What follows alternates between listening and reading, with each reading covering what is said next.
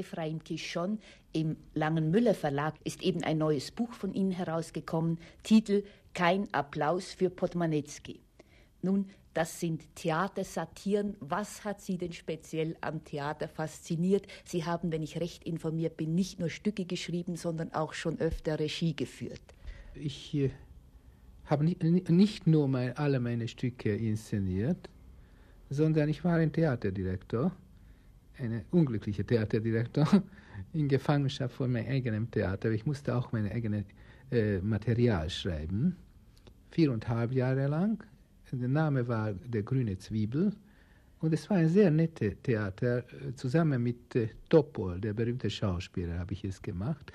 Aber dann, wir haben damit aufgehört, bevor wir pleite gegangen sind. Den ganz großen literarischen Erfolg haben Sie aber mit Ihren Kurzsatiren gehabt.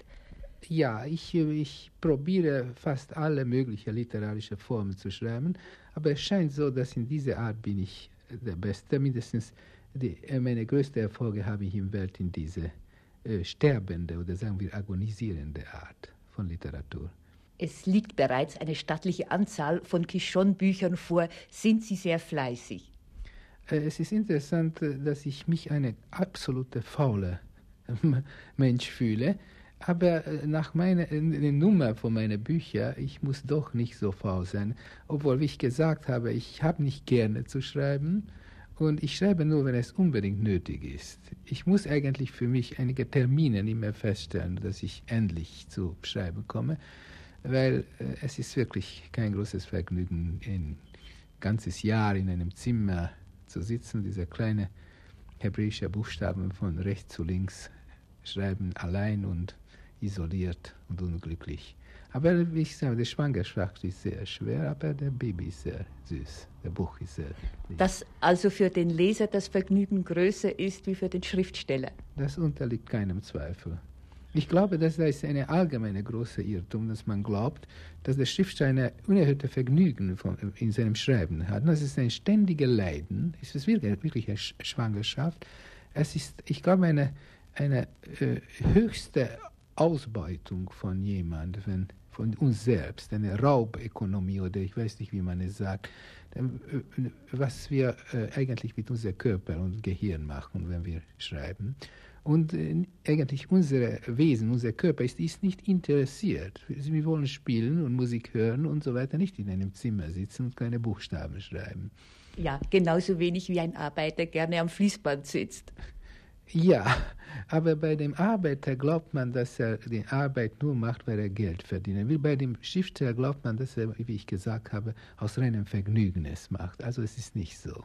Ich habe so viele Bücher und Artikel und Theaterstücke und so weiter geschrieben, dass das Schreiben ist für mich, wie soll ich sagen, ich bin allergisch schon ein bisschen. Aber leider muss ich weitermachen.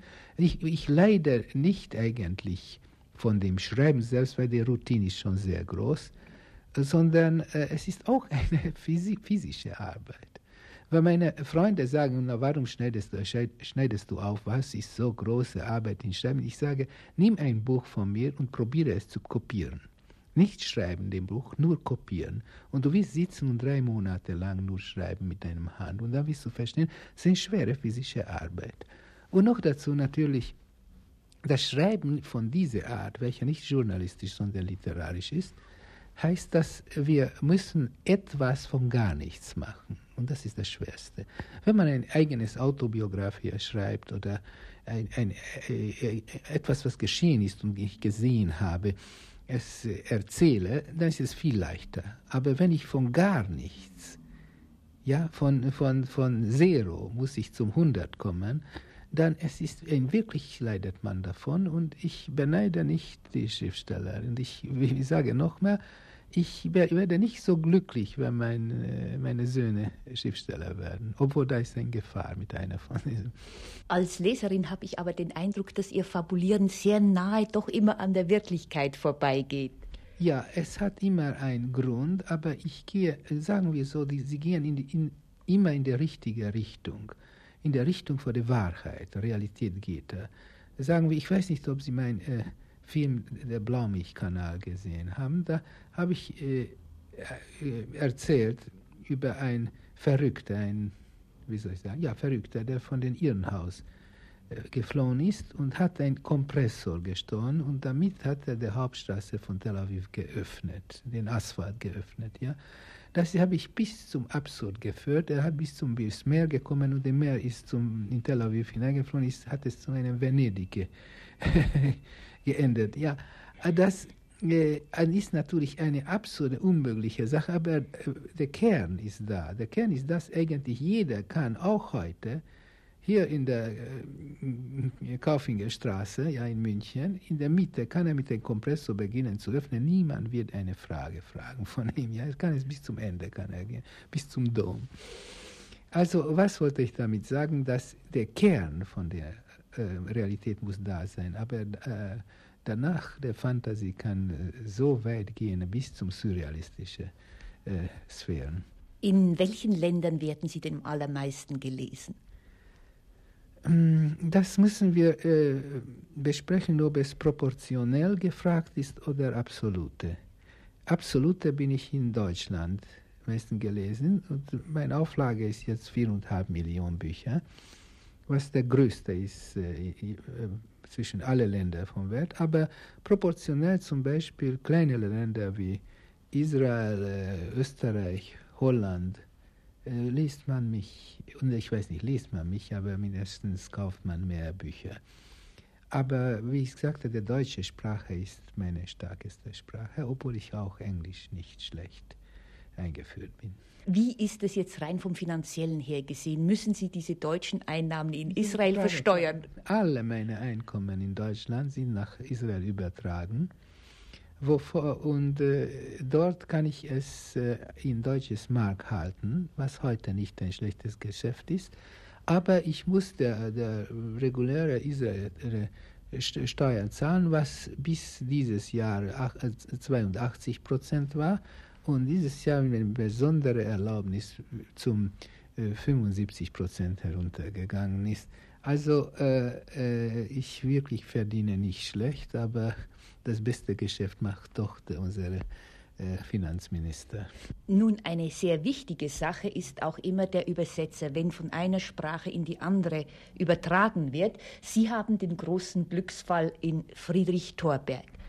Ja, das ist eine so, äh, so eine Liebesgeschichte, welche einmal im Jahrhundert vorkommt, äh, dass ich habe meine richtige, wunderbare Übersetzer gefunden, der noch dazu nicht von Hebräisch, Original Hebräisch, sondern von den amerikanischen englischen Ausgabe ist prachtvoll übersetzt. Gar nichts ist verloren gegangen, den Humor, die Musik, der Rhythmus geht über und es ist wirklich eigenartig, dass ich gefunden habe, jemand, der nicht nur so guter Schriftsteller ist, wenn nicht besser als ich bin, sondern er ist auch bereit, meine Sachen zu übersetzen. In allgemeinem, so gute Schriftsteller sind nicht bereit, Übersetzungen zu machen, schreiben ihre eigene Sache. Also das ist eine Liebesgeschichte. Deswegen macht er es und ich äh, kann ihm wirklich nicht genug danken dafür dass er von meinen Büchern einen Teil von der deutschen Literatur gemacht hat, weil meine Bücher sind nicht als übersetzte Bücher gelesen, sondern deutsche Bücher. Und das ist wirklich sein wunderbarer Stil und seine Fähigkeit. Bespricht denn Friedrich Thorberg einzelne Probleme, einzelne Passagen oder Nuancen mit Ihnen? Äh, deswegen war ich hier jetzt, weil obwohl er wirklich die Bücher so äh, wunderbar übersetzt, doch wenn man es zwei Sprachen äh, gesprungen hat, es kommt vor manchmal, dass etwas so verloren geht oder nicht verstanden wurde und so weiter. Und darum gehen wir über dem ganzen Buch zusammen.